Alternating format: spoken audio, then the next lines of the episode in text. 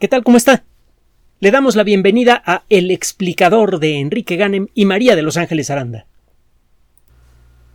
Muchas disciplinas generan palabras que se vuelven del dominio público. Y el caso de la carrera que estudiamos Ángeles y un servidor no es la excepción. Hay varias palabras como evolución, por ejemplo, que se han vuelto muy populares. Eh, la, teoría de la evolución nace en el mundo de la biología, pero lo hemos dicho en otras ocasiones, a Darwin se le considera un genio universal a la altura de Einstein o Newton por haber descubierto, por haber descrito, ni siquiera descubierto, haber descrito en forma exitosa el funcionamiento de un fenómeno natural que ocurre a todas las escalas, desde lo microscópico hasta el universo completo, y que ha ocurrido a lo largo de toda la historia del cosmos, que es el proceso de evolución. Pero bueno, la palabra evolución es muy a nuestro orgullo de origen biológico, pero no es de esa de la que le queremos hablar. La palabra biodiversidad también viene de nuestros libros de texto y en las últimas décadas se ha vuelto muy popular, se pronuncia con frecuencia para referirse al eh, creciente estado de, eh, de destrucción, de, pérdida en los ecosistemas terrestres. También para referirse a la riqueza natural tangible de muchos, de muchos países. México en ese sentido es uno de los cuatro o cinco países más ricos del mundo en materia de biodiversidad, depende cómo quiere enfocar el tema.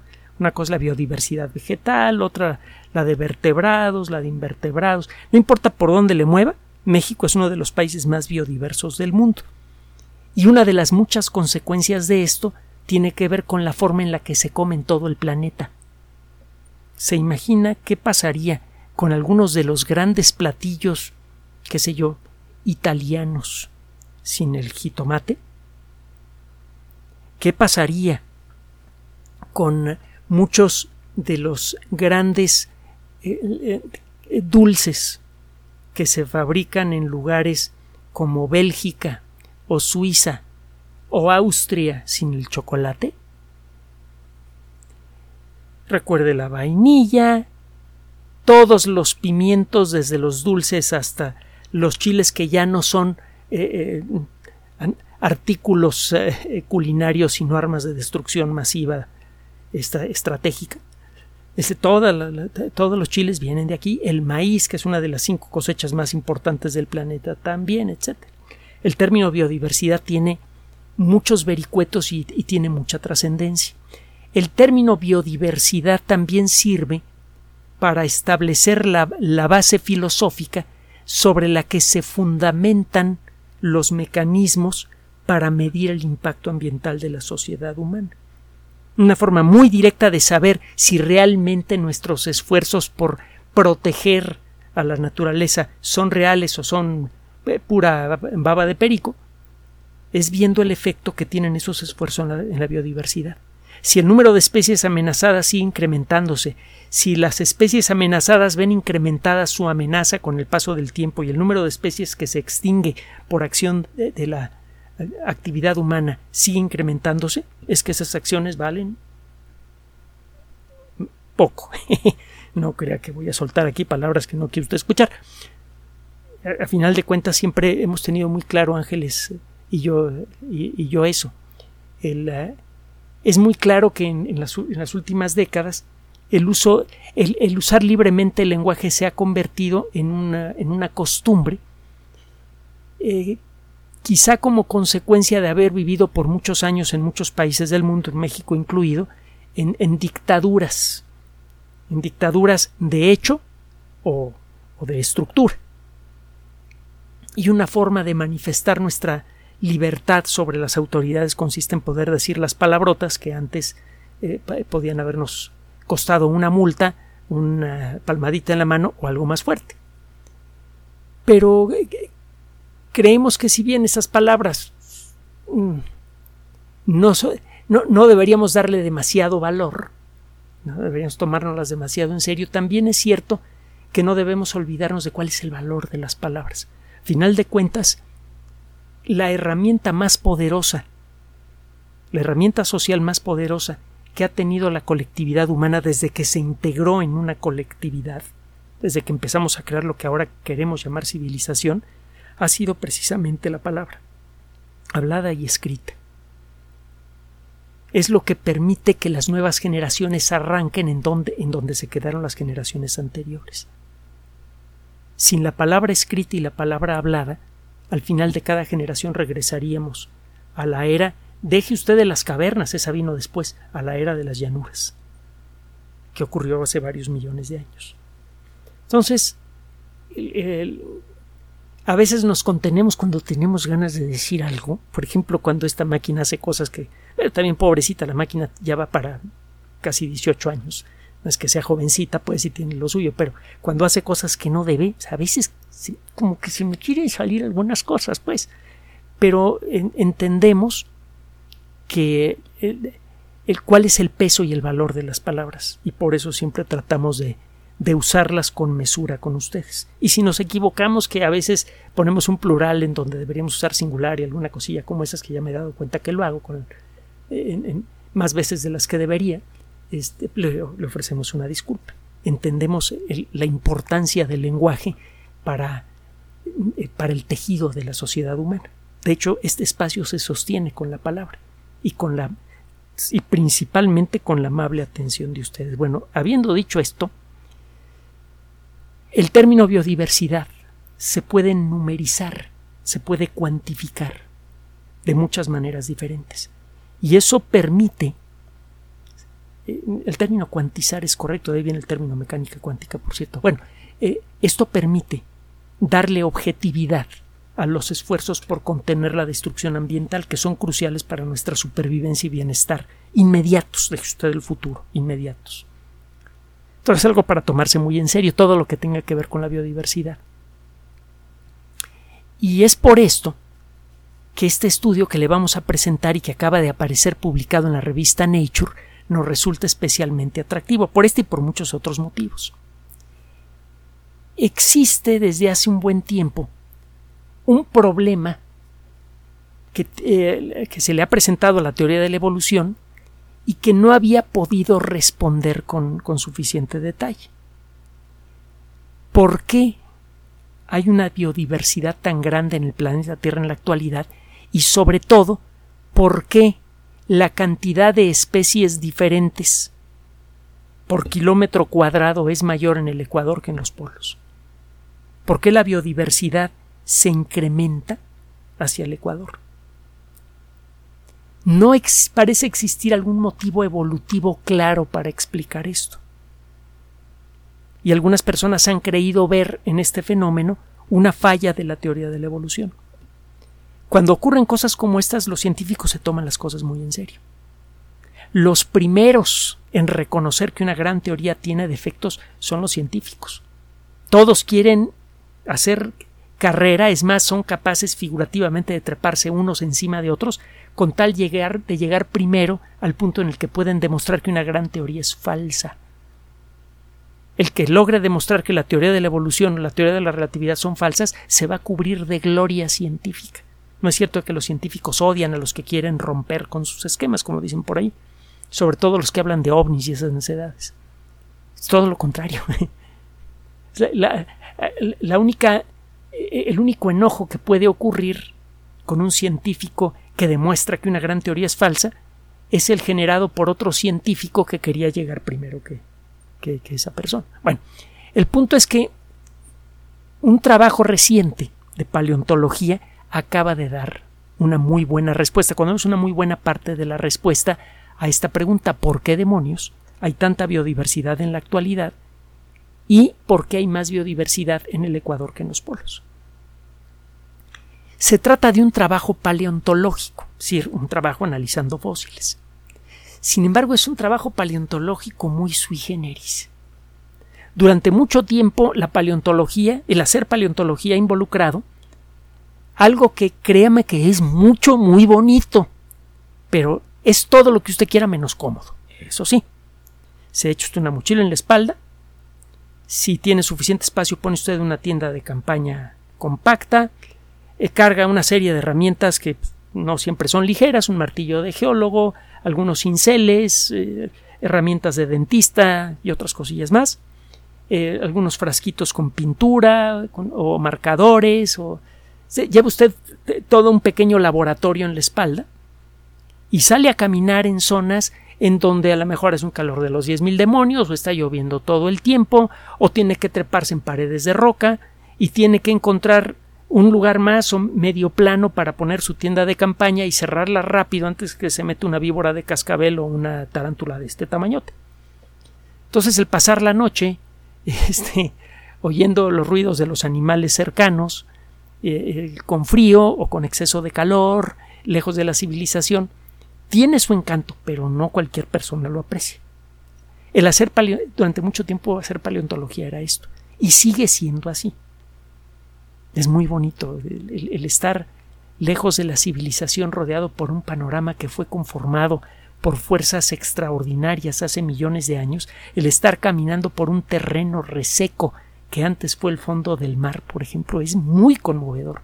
O el ver a los pies de uno las hojas fosilizadas de helechos de hace 300 millones de años y adivinar cómo una hojita fue, fue torcida por, un, por la corriente de un riachuelo antes de fosilizarse y ver es, esa pequeña torcedura que fue causada por un hilito de agua hace 300 millones de años congelada en piedra es bien evocador. Es una máquina del tiempo mental. Toca usted eso y brinca usted al pasado, al pasado remoto de la Tierra. Si la actualidad del planeta Tierra es profundamente conmovedora, el contemplar eh, esa biodiversidad actual desde la, desde la perspectiva de la paleontología es todavía más intenso, porque ve usted la biodiversidad, no solo la de este momento, sino la de toda la historia de la Tierra. Es, es bellísima la paleontología. Ya le platiqué que yo me metí a la carrera de biología por la paleontología. Ya no, creo que no se lo tengo que reiterar, ¿no? Bueno, Ahí le va el rollo. Y, Ángeles tuvo lo suyo, porque además la tesis de Ángeles sobre calamares es espectacularmente buena. Bueno, eso no es de lo que, de lo que vamos a platicar ahorita. Resulta que un grupo de investigadores de la Universidad de Oxford, de Leeds y de Bristol, tres universidades que se encuentran en la isla de la Gran Bretaña, que es en donde se originó mucha de la paleontología y de la geología moderna, se pusieron a estudiar un tipo peculiar de fósiles marinos que se encuentran por millones en muchos lugares de la Tierra. Hay unos bichitos microscópicos. El término bicho aquí es genérico, se refiere a cualquier ser vivo, ¿eh? cualquier ser vivo animaloide. No lo utilizaremos para una planta, pero sí, por ejemplo, para un protozoario. Hay unos bichitos que son, habiendo dicho esto ahora sí, hay unos bichitos que son parientes de la amiba pero que producen unas estructuras rígidas, a veces hechas de óxido de silicio, es decir, de vidrio natural, que al microscopio normal pues sí se ven interesantones, al microscopio electrónico se ven padrísimas, espectaculares, muy variadas, y muchas de estas figuras son realmente eh, llenadoras a la vista. Hasta dan ganas de de arrancar una de esas cosas, hacerla grande y ponerla en la sala de la casa estos bichitos se llaman foraminíferos. Busque usted el término, busque usted foraminífero microscopio electrónico. Hágame caso. Busque usted en YouTube, busque usted en, en Internet imágenes fijas de foraminíferos observados al microscopio electrónico para que vea lo que le estoy diciendo. Es algo apasionante, inagotable, precioso, pues. Bueno, los foraminíferos los encuentra usted en el plancton marino por millones. todos los días mueren millones y millones y millones y millones de ejemplares de foraminíferos y sus esqueletos, que pueden estar hechos de carbonato de calcio o de óxido de silicio, que son materiales muy duros, caen al fondo del mar y se fosilizan. Y se empiezan a formar capas sucesivas de foraminíferos. Los foraminíferos son organismos de reproducción rápida todos los organismos de evolución de, reproducción rápida evolucionan rápidamente. El ritmo con el que aparecen nuevas especies en organismos de, de reproducción rápida es mayor que en el caso de organismos de reproducción lenta. tiene que ver con la forma en la que funciona la evolución, es un hecho observado. Eso significa que usted puede contemplar la historia de la evolución de un grupo de organismos con gran detalle a lo largo de decenas de millones de años si se apoyan los foraminíferos. El encontrarse fósiles de peces eh, no es muy fácil que digamos. Hay ciertos yacimientos donde los encuentra usted por millones, pero hay otros lugares, en muchos lugares en donde encuentra usted rocas que se formaron en el fondo del mar o de un lago y no encuentra fósil de un pez, ni siquiera de una aleta, pues. Pero encontrar fósiles de foraminíferos sí que es fácil. Entonces usted se encuentra con una capa de roca gordota que se formó en el fondo del mar o en el fondo de un lago y trata de hacer un estudio evolutivo utilizando fósiles de peces, pues mire, si no escoge bien el lugar de trabajo, y trabaja usted en una zona donde los fósiles de pez son casi desconocidos, pues su trabajo no va a servir para nada. Pero si hace trabajos con foraminíferos, casi en cualquier rincón de ese lago fosilizado que escoge usted para trabajar, va a encontrar montones de foraminíferos en capas de distintas edades y va a poder seguir su evolución. Bueno, eso es lo que hicieron estos investigadores con foraminíferos marinos. Tiene mucho tiempo que los paleontólogos catalogan las especies de fósiles de foraminíferos en rocas obtenidas en distintos lugares del mundo. Mucho del, petróleo que ha sido descubierto en todo el siglo XX y lo que va del XXI ha sido hallado gracias a la paleontología.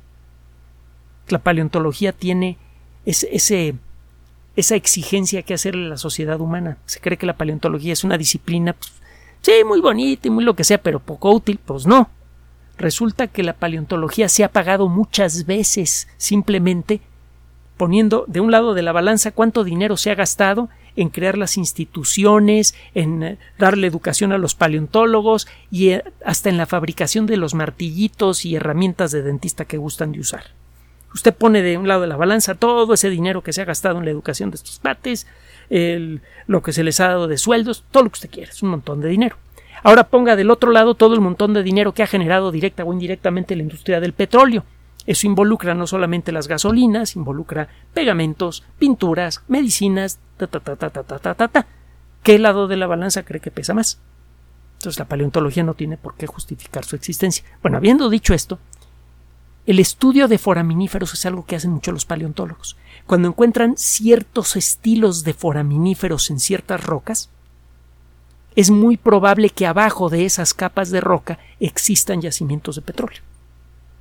Entonces, lo primero que se hace si se quiere buscar petróleo es tomar muestras de roca, sea en la superficie del continente o en el fondo del mar, se buscan ciertos grupos de fósiles en las rocas que se han extraído de allí y si se encuentra un cierto patrón que sabe reconocer un buen paleontólogo experto en estos rollos, entonces sí, lleva usted una plataforma de, exploración, perfora y casi siempre encuentra petróleo. No siempre. Pero la realidad es que es tan exitoso este procedimiento que siempre produce resultados económicos muy positivos, aunque de vez en cuando tenga usted que llevar una plataforma costosa a un lugar y perfora y no salga nada. Bueno, existe entonces una base de datos gigantesca dispersa en todo el planeta de los trabajos que han hecho muchos paleontólogos tanto de la industria petrolera como de otros entornos, incluso académicos, sobre los foraminíferos en distintas épocas y en distintos rincones de nuestro planeta. Existe una base de datos universal accesible por Internet que tiene toda esa información. Esa información antes estaba dispersa en muchas bibliotecas de muchos centros de investigación públicos y privados, y el que un paleontólogo tuviera acceso a ellas era fundamentalmente imposible. Muchas instituciones no daban el permiso, muchas bases de datos estaban en países que a lo mejor se sacaban la lengua con el país en donde vivía el paleontólogo y, no conseguía visa, no se conseguían los presupuestos, la paleontología para qué sirve, mejor dedícate a hacer algo, ya se imaginará usted toda la bola de cosas que tenía que enfrentar un paleontólogo si quería viajar a un solo lugar para estudiar una sola una sola parte de este de esta masa de conocimiento generada por la paleontología en el siglo XX y en el siglo XXI. Ahora, esa información se ha recabado, se ha integrado en bases de datos de dominio público accesibles, accesibles libremente, sí, por el Internet. desde una computadora personal, que puede ser chiquita, de esas baratitas que venden a, este, así eh, a, muy bajo costo y a meses sin intereses. No requiere usted de un maquinón que lo saca usted del estudio en el que está usted trabajando. Es una máquina que se, la pone usted en la mochila de la espalda y se le pierde allí. Esas delgaditas, chiquitas, baratas. Con eso tiene. Y una buena conexión a Internet que no tiene que ser muy rápida. Bueno, estos investigadores comenzaron estudiando una base de datos global de fósiles de foraminíferos en Internet y analizaron en particular ciertos, eh, ciertos grupos de foraminíferos. En total estudiaron 434.113 entradas en estas bases de datos. Estas 434.113 entradas involucran fósiles que abarcan un intervalo de 40 millones de años en rocas que se han formado en distintos rincones de la Tierra, tanto en el Ecuador como en los polos. Este trabajo habría resultado absurdo, imposible, incluso con esta base de datos universal. ¿Cuánto tiempo cree que puede dedicarle un paleontólogo o un grupo de ellos para analizar 434.113 entradas en donde se registran fósiles de distintas edades en distintos lugares del planeta sin cometer errores? El análisis puede ser bastante complejo. Ahí entra otra disciplina, una de la que hemos hablado en varias ocasiones. Ya sé que a lo mejor hay un poquito de distorsión profesional, pero ¿qué quiere? Somos humanos, qué carambas. La biocomputación es una disciplina muy bien establecida que cuenta con una serie de herramientas peculiares a esa disciplina que entre otras cosas involucran herramientas de comparación entre especies.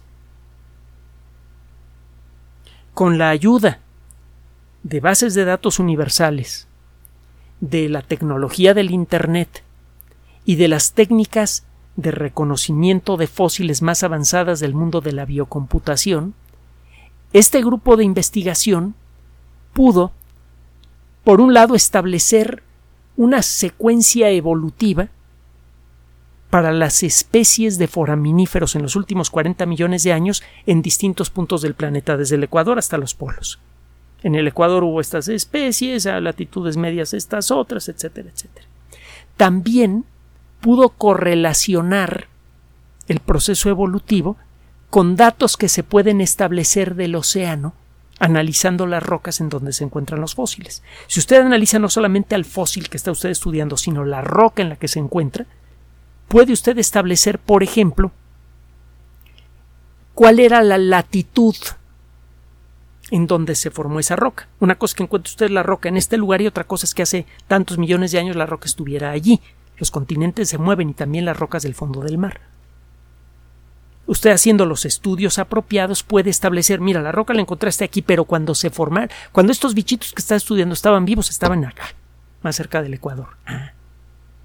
Todos esos factores sirven para corregir la información y asegurarse que uno puede reconstruir qué especies hubo en el Ecuador en los últimos 40 millones de años, qué especies hubo a 10 grados, a 20, a 30 grados de latitud norte o sur hace 10, 20, 30 millones de años y así hasta los polos. También puede usted establecer cuál era la temperatura promedio en la superficie del mar y el nivel de salinidad en el océano.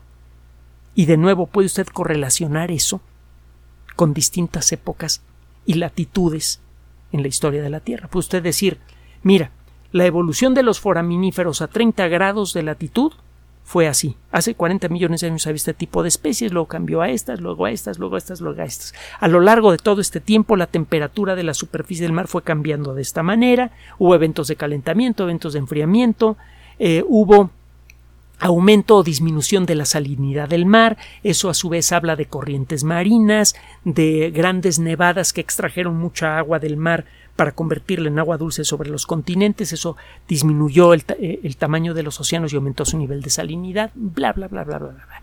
Puede usted reconstruir muchos de los aspectos más importantes del ambiente general de la Tierra y la historia evolutiva detallada de estos bichos superpresentes en todos los océanos terrestres, en todas las latitudes.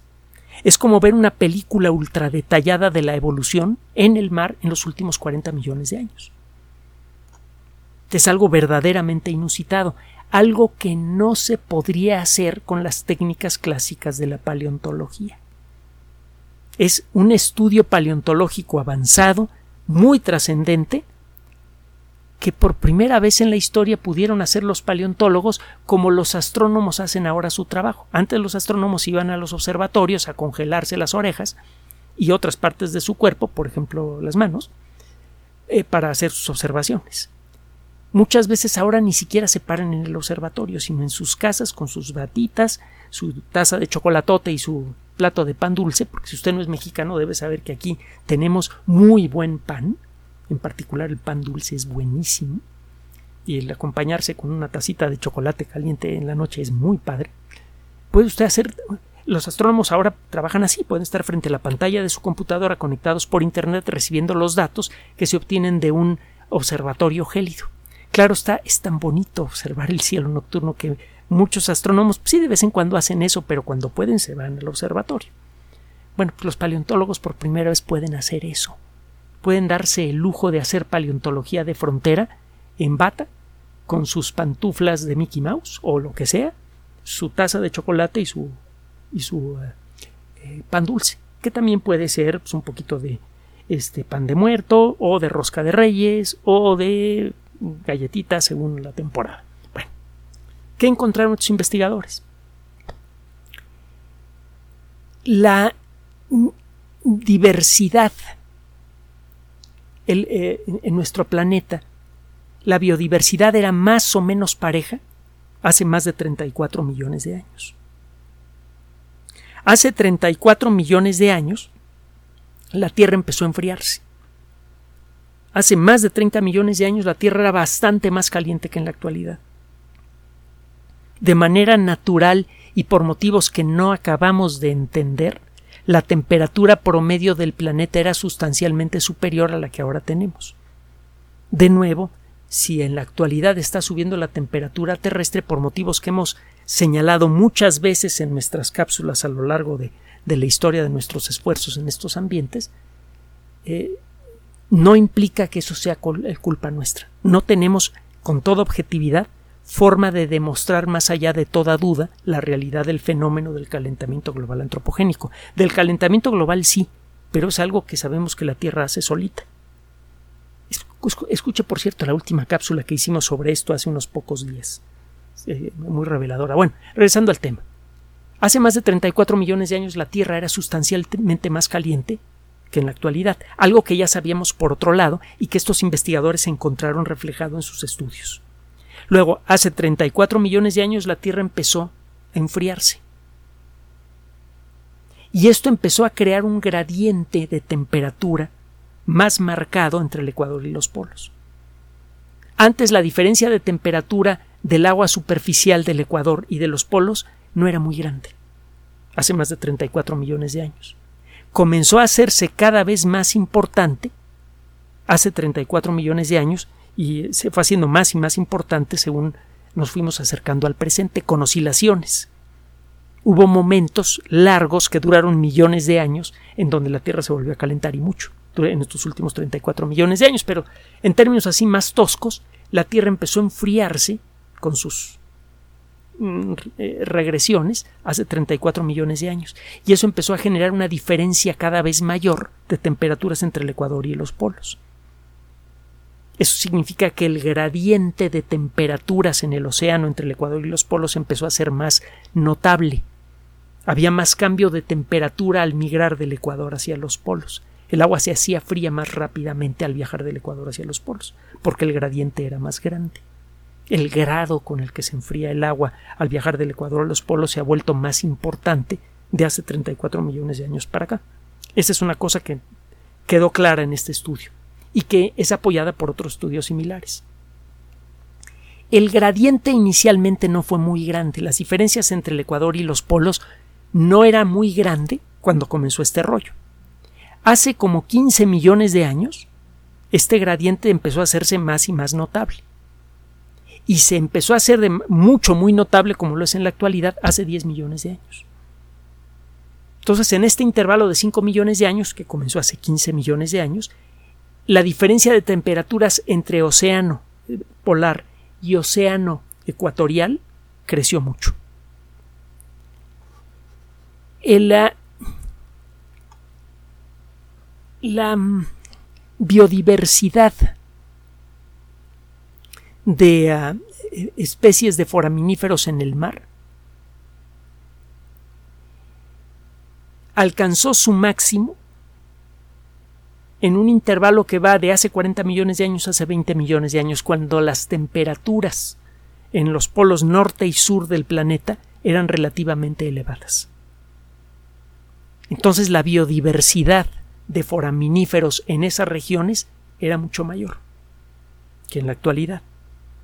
Ahora, para hace 18 millones de años, esta situación empezó a revertirse.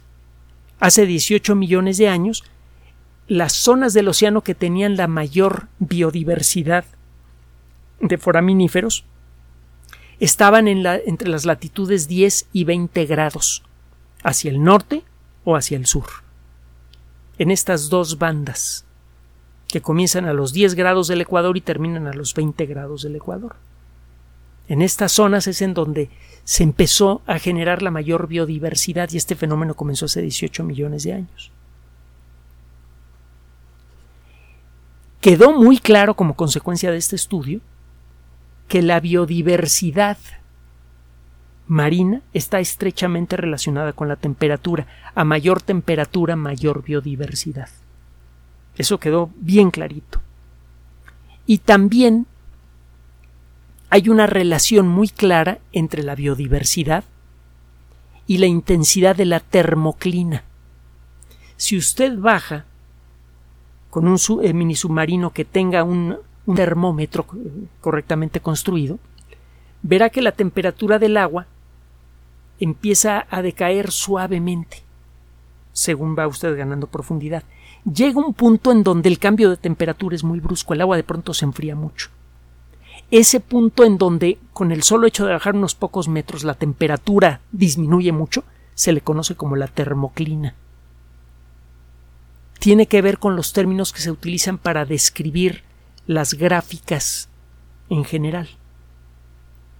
Un punto de inclinación, de cambio de orientación de la gráfica, un cambio muy agudo de orientación en una gráfica, es una clina. Una termoclina es el punto en donde la gráfica que representa la temperatura hace un cambio muy brusco, un giro muy brusco. Bueno, otro día platicamos del origen del término. El caso es que la termoclina es más fuerte en las zonas de los océanos en donde la biodiversidad es mayor. Cuando hay una diferencia muy importante entre la temperatura del agua relativamente superficial y la del agua profunda. Esto generalmente sucede en zonas donde el océano es muy caliente, como sucede ahora en las zonas tropicales, del Ecuador hasta el, trópico de, de Cáncer o el trópico de Capricornio. Allí la temperatura superficial del agua generalmente es muy importante, cercana a los 30 grados centígrados en verano. Pero si baja usted una X cantidad de metros, no recuerdo a qué profundidad está la termoclina, pero son no sé si 300 metros, una cosa así, el cambio de temperaturas es muy brusco. De hecho, los submarinos militares utilizan la termoclina para esconderse. Una de las formas más seguras para detectar un submarino consiste en enviar pulsos de sonido que son rebotados por cualquier cosa dura que se encuentre en el agua. Usted detecta el eco y con instrumentos especiales detecta cuánto tiempo tardó el, eh, eh, pasó entre que usted envió el pulso de sonido y recibió el eco, eso le da la distancia, y con el sensor apropiado usted puede decidir de dónde viene el rebote. Con eso usted conoce la distancia y la profundidad a la que se encuentra un submarino. Bueno, si, un submarino logra penetrar la termoclina y quedarse abajo de la termoclina pasa lo siguiente un pulso de sonido generado por un sonar, que es el equivalente del radar pero con sonido, golpea contra la termoclina y rebota. No alcanza a penetrar bien en la termoclina y a pegarle al submarino el submarino se hace parcialmente invisible a los sonares. Es necesario o colocar un sonar a una profundidad mayor que la termoclina para que genere los pulsos debajo de la termoclina, algo que no es fácil de hacer porque hay que hacer colgar esa cosa de un cable muy largo, eso generalmente produce mucho ruido que detecta el, uh, el, operador del submarino y, se, y se va antes que el sonar pueda detectar su posición. Entonces, generalmente cuando un submarino se esconde en la termoclina es muy difícil localizarlo, incluso con el mejor de los sonares. Bueno, eso es una termoclina. Regresando al tema. Cuando la termoclina es muy fuerte, generalmente arriba de la termoclina, en la zona de agua superficial tibiecita, la biodiversidad es mayor. Estos son lo que encontraron los investigadores. Eh, ¿Qué significa esto? Significa que, para comenzar, el número de especies nuevas que aparecen cada millón de años de foraminíferos aumenta con la temperatura del promedio del mar. Las aguas calientes son más productivas en términos evolutivos. Aparecen más especies por millón de años. Si eso pasa con foraminíferos, es muy probable que pase con muchos otros organismos. Los foraminíferos son buenos representantes del fitoplancton. Del bueno del plancton en general. No fitoplancton, se dice mal, del plancton en general. En general, cuando aumenta el número de especies de, foraminíferos es porque está aumentando el número de especies y la cantidad de individuos en el plancton. Entonces, si usted tiene como indicador que el fitoplancton está aumentando, el número de especies, perdón, de, de, de, eh, de, foraminíferos está aumentando, significa que el número de especies y la cantidad total en kilogramos de plancton que hay por kilómetro cúbico de océano es mayor. Significa que hay más alimento, hay más cosas que comer. Y en general, las, eh, encuentra usted una mayor biodiversidad en ambientes en donde la comida es abundante. Esto también es muy claro. Entonces usted puede utilizar la biodiversidad de foraminíferos como un indicador de la riqueza de especies que hay en el océano en un momento dado. Es un buen indicador. Si usted puede estudiar entonces en qué épocas de la historia reciente de la Tierra ha habido agua caliente en qué lugares, usted puede empezar a entender cómo es que ha nacido la biodiversidad actual. Resulta que en los últimos 34 millones de años se ha hecho cada vez más patente la diferencia de temperaturas entre el Ecuador y los polos. El agua es más caliente en el Ecuador y por lo que dijimos antes, eso implica que el número de especies nuevas que aparecen por millón de años en la zona del Ecuador es mucho mayor que en los polos. Esto es cierto, lo estamos observando. Por primera vez podemos empezar a explicar, con la ayuda del Internet, de las grandes bases de datos biológicas y de las técnicas avanzadas de biocomputación, podemos empezar a explicar por qué la Tierra en la actualidad tiene una biodiversidad tan grande. Tiene que ver con la evolución de la temperatura general del planeta. Porque déjeme decirle, me faltó comentarle, que si el océano es más caliente, los continentes que están en contacto con esos océanos en general tienen un clima también más caliente. Y esos climas calientes, cuando están asociados con un ambiente húmedo, están asociados también con mayor biodiversidad, que es lo que pasa en el sureste de México, que tenemos zonas muy húmedas, con muy buena temperatura y con una biodiversidad absolutamente envidiable. De ahí, por cierto, salió la vainilla, el chocolate y un montón de cosillas más.